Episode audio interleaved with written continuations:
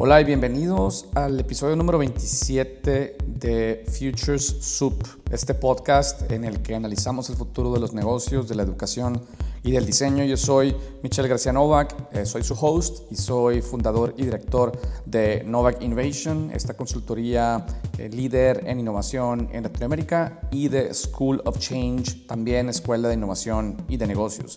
Y en esta ocasión vamos a hablar sobre un tema interesante. Seguimos evidentemente con el tema de cómo la contingencia está afectando diferentes tipos de negocios.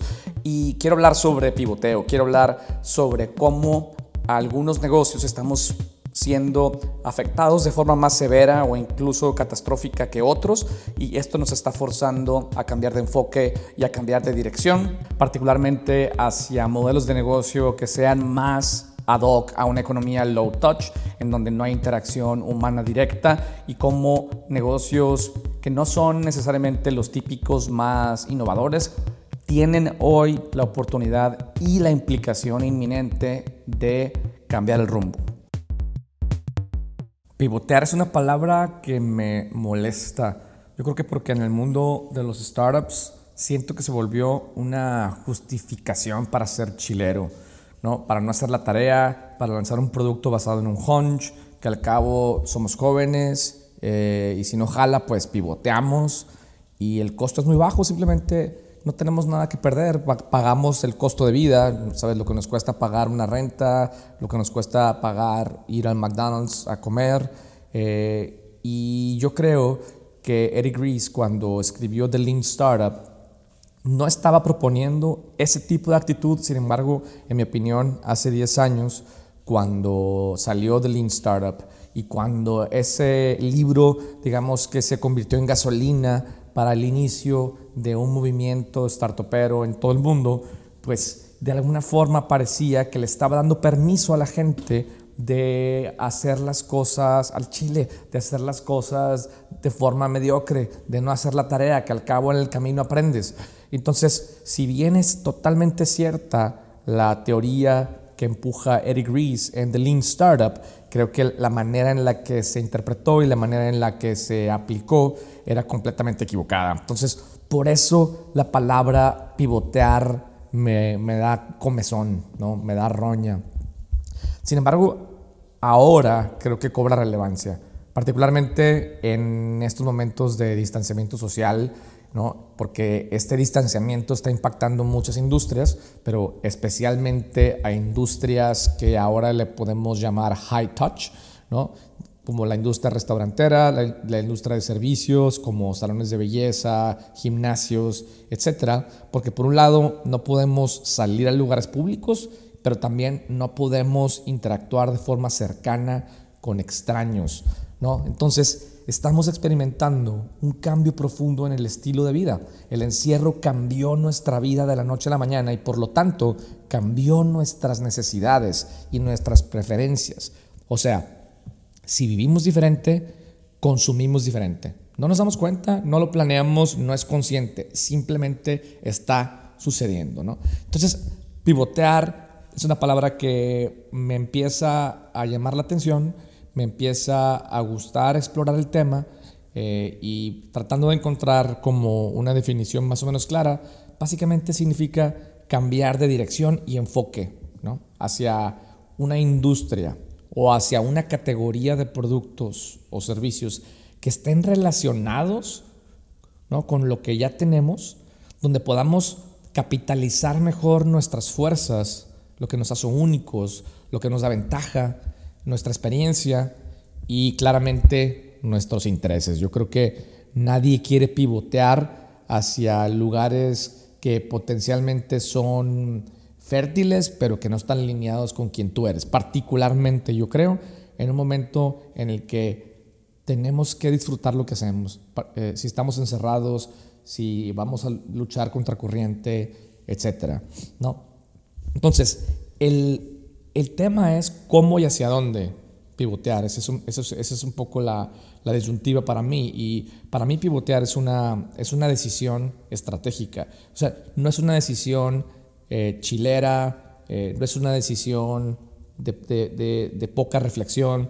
Es una, debe ser, para que sea correcta la dirección que tomamos, debe ser una decisión estratégica. Y con esto quiere decir que necesita responder al posicionamiento que tenemos, ya sea nosotros como líderes o como profesionales independientes, si eso es lo que somos, o nosotros como pyme, o nosotros como corporación, ¿no? O sea, nuestra organización está posicionada en un ambiente que, lo, que la rodea y básicamente el pivoteo tiene que ser una respuesta a ese posicionamiento, ¿no?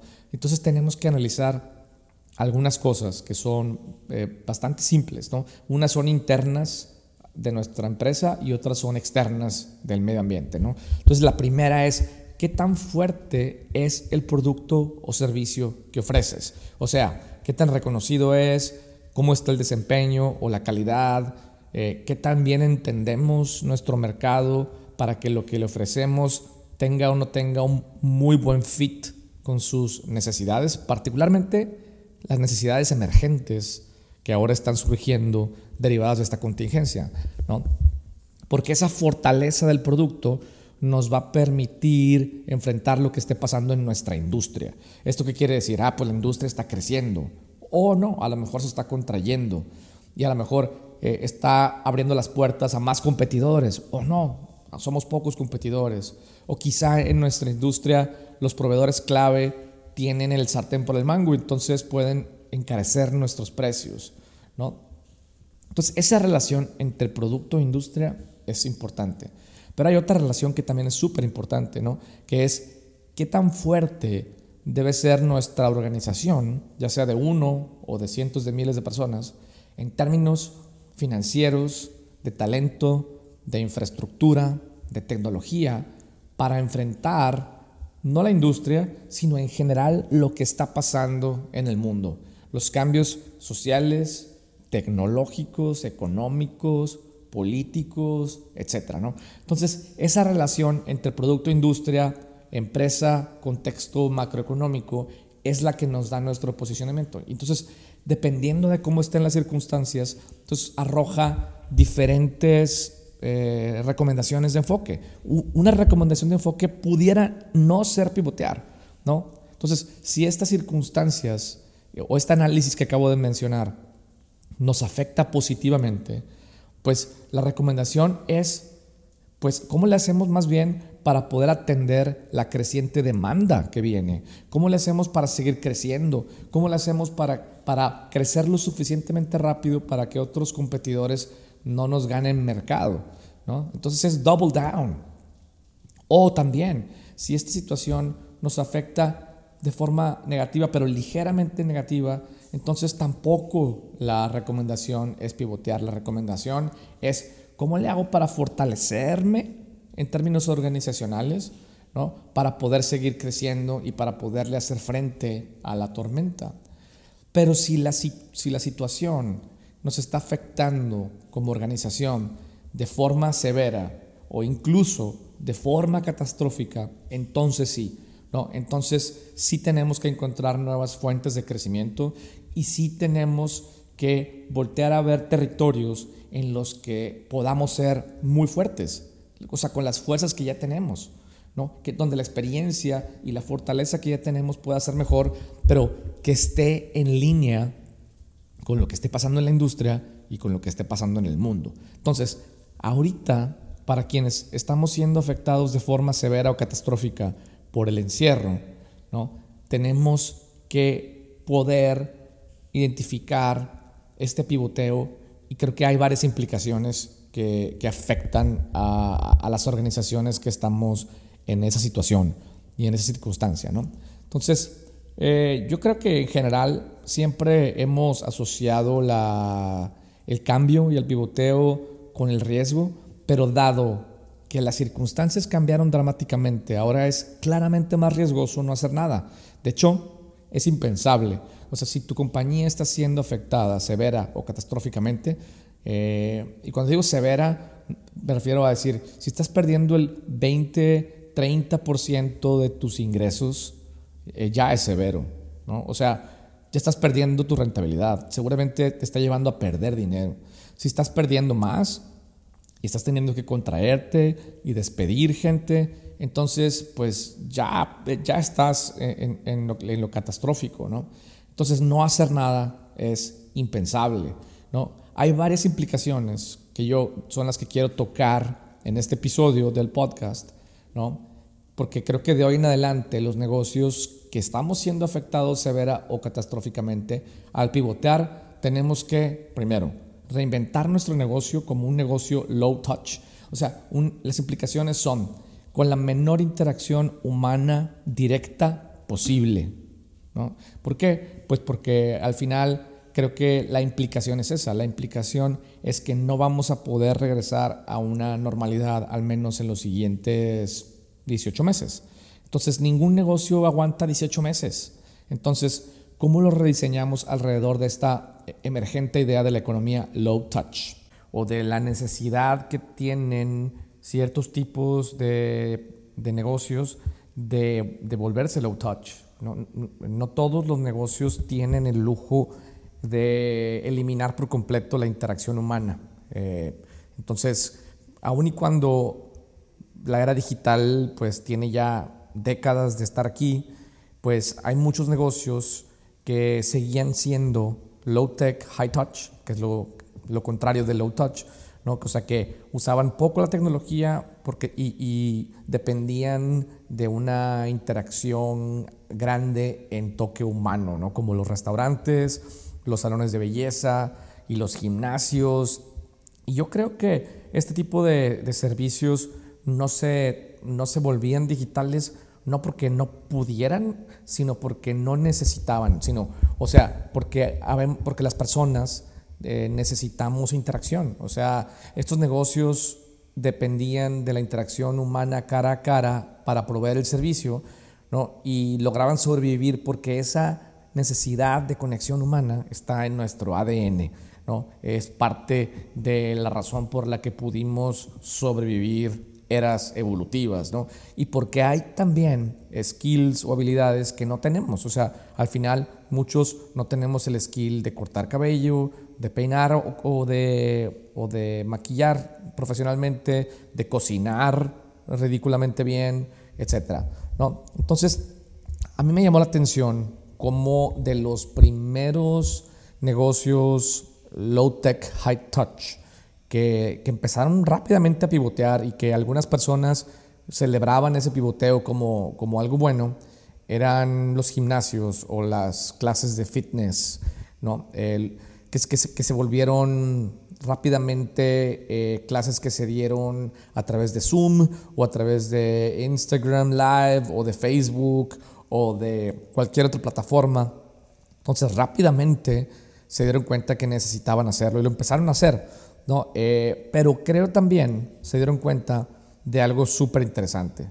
Eh, ellos creían que la gente pagaba por acceso a su expertise eh, y entonces si eso fuera cierto, ¿por qué resulta que la gente no está igualmente dispuesta a pagar por estas clases remotas como lo está por pagar por clases presenciales. Y, aquí es donde entra uno de los dilemas grandes en el proceso del pivoteo y en el proceso de la reinvención, eh, que, me recuerda a, la frase célebre de, el late eh, Christian, eh, Clayton Christensen, que decía, las personas no compran lo que las compañías venden. Esa era una de sus frases.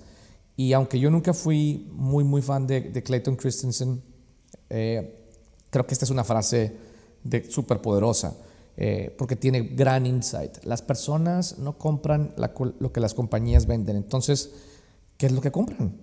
Pues sí compran el producto o el servicio que tú estás vendiendo, pero no lo están comprando por la razón que tú te imaginas. Entonces, la, la, la gente que paga por tus clases de bicicleta, o por tus clases de baile o por eh, lo que sea, sí, una, una, una, parte de la razón por la cual lo está pagando es por acceso a tu conocimiento y a tu expertise y a tus skills. Pero una buena parte de la razón por la que le está pagando es por otras cosas que, que, que tú estás ofreciendo y no te das cuenta que las estás ofreciendo. Por ejemplo, eh, ir a tomar clases de yoga o clases de baile eh, me permite tener acceso a una comunidad, me permite sentir que pertenezco a un grupo social, me permite eh, combatir la soledad si es que vivo solo, me permite tener un sentido de, peer pressure, de, presión, de, o sea que, de la presión social que siento de no puedo faltar porque entonces mis compañeros o mis compañeras me van a reclamar o, van a pensar que soy una persona sin disciplina. Entonces, esa presión social que se genera de forma indirecta es la razón por la que pagas, porque te permite tener la disciplina que necesitas para poder estar en forma, etcétera, ¿no? Y, yo creo que lo mismo sucede con otro tipo de negocios y, tenemos que tener eso en consideración. Yo creo que en este pivoteo, los negocios low touch, eh, perdóname, los negocios high touch, low tech, conforme se vuelven al revés, low touch y high tech, necesitan entender cuál era la razón por la que sus clientes les pagaban, cuál era la razón por la que sus clientes eran sus clientes. Y entonces entender que ellos estaban atendiendo un, un problema de forma directa o indirecta que quizá no era el que ellos creían que estaban atendiendo, ¿no? Entonces, por ejemplo, si yo soy un restaurante y, digo, no, lo que pasa es que, ¿por qué la gente ve un restaurante de alta cocina, ¿no? Este, fine dining. Quizá pensamos, no, la gente, la gente paga porque, por, la, por la comida, ¿no? Y claro, pagaban por la comida, por el ambiente, por ver y ser vistos, por mandar señales sociales, por pertenecer, en so on and so forth. Y eso es totalmente cierto. Y cuando la economía es low touch y tienes que remotizar tu propuesta de valor, pues al final todo eso se vuelve irrelevante. Pero lo que no se vuelve irrelevante es que tú buscabas al final de cuentas dos cosas. Validación, ¿no? Validación social. Eh, el poder decir, soy un fregón, por eso como aquí o ceno aquí. Eh, y esa validación es con la gente que te ve, alrededor de ti, con la familia cuando la llevas, o con tus clientes, o con tus compañeros de trabajo cuando los invitabas a comer. Estás básicamente diciendo, estamos aquí porque somos unos chingones, güey. Estamos aquí porque nos lo merecemos, güey. Y estamos aquí, como somos unos chingones, nos merecemos una experiencia culinaria, ¿no? Eh, que valide y que celebre y que enmarque nuestros logros. Entonces, los restaurantes de alta cocina, conforme se reinventen, necesitan entender eso. Entonces, la pregunta no es cómo te llevo mis alimentos a tu casa, ¿no? Y muchos restaurantes dicen, pues chinga, pues pídelo por Uber Eats y, va a llegar a tu casa y voy a asegurarme de, de, reempacar mis alimentos para que no lleguen hechos pedazos, para que lleguen en buen estado, etcétera. Pero el problema es que la gente no está comprando eso, la gente está comprando validación, logro, proyección social. Entonces un restaurantero de alta cocina, de fine dining, necesita preguntarse, ah cabrón, o sea, ahora la pregunta es, ¿cómo puedo ayudarle a la gente a obtener toda una experiencia que le permita validarse a sí mismo, validarse entre los ojos de los demás, proyectarse socialmente y decirse a sí mismo y decirle a los demás, soy un chingón. Y, de hecho, eh, había ya, y esto lo he mencionado un montón de veces, una tendencia que venía naciendo donde muchas personas, eh, debido a algunos cambios tecnológicos, económicos, sociales en el mundo culinario, estaban empezando a preferir cocinar en su casa y tratar de cocinar como un gran chef en su casa, eh, en lugar de salir a comer a un restaurante de alta cocina. Y, y, al menos en Estados Unidos había ya algunos servicios que siempre menciono, como Blue Apron, que te mandaban recetas con ingredientes. Entonces, por ahí yo digo, híjole, pues si yo fuera un restaurante de alta cocina, digo, ¿cómo le ayudo a estos canijos a, a validarse? ¿Cómo les doy una experiencia? ¿Cómo les ayudo a combatir el aburrimiento, la soledad y a proyectarse hacia afuera? Entonces, pues yo diría, ok, o sea, más bien mi, mi, mi trabajo ahora es empoderar a esta gente para que esta gente pueda cocinar. Y no, y no me refiero nada más con esto, poderle decir, ah, mira, pues aquí están mis ingredientes chingones, cocina, güey.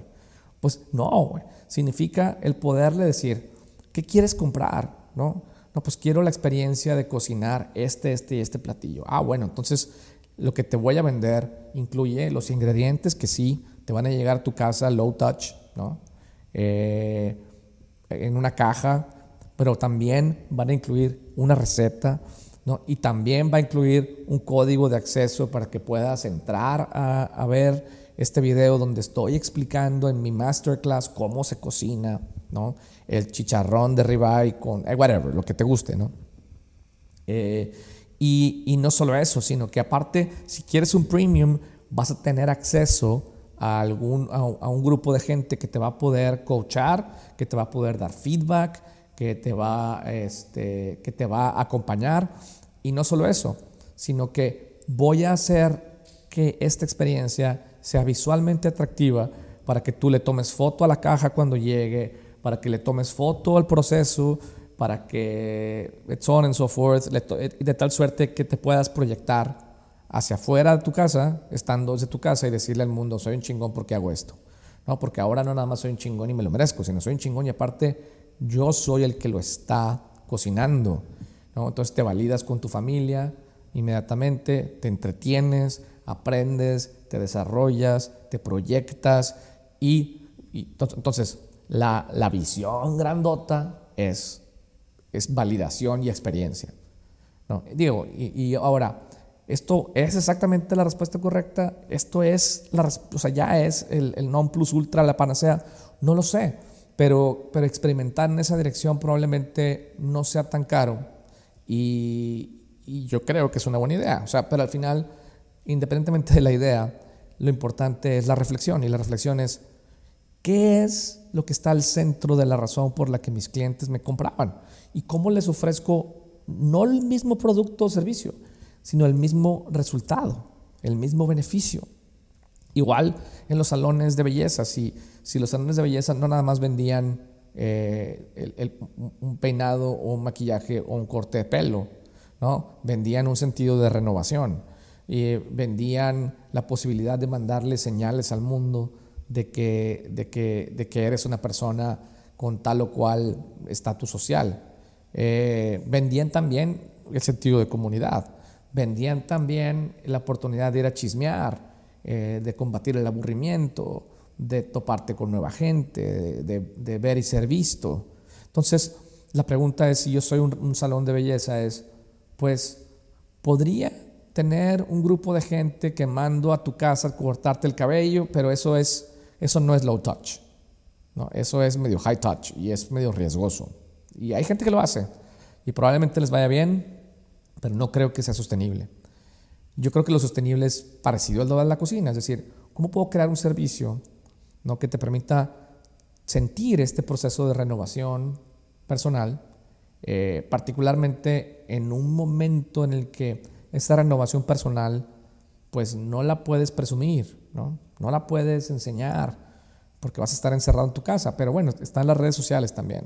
Entonces, similarmente, a lo mejor yo diría, ok, entonces, en lugar de vender una skill, eh, o sea, el acceso a una habilidad de un, de un, peluquero profesional o de un maquillista profesional, pues yo creo que podría decir, ok, para que la gente tenga un sentido de renovación eh, en, su, en su apariencia, puedo, pues es una combinación entre empujar producto, empujar herramientas, empujar conocimiento e igual, empoderarte para que tú lo puedas hacer en tu casa y, entonces puedes tener coacheo, puedes tener acceso a clases, puedes comprar este maquillaje, puedes comprar estos productos de cabello, puedes comprar estas herramientas para corte de pelo, en so on and so forth. O sea, si bien este tipo de negocios quizá eran celosos de sus recetas, celosos de sus secretos, pues esos celos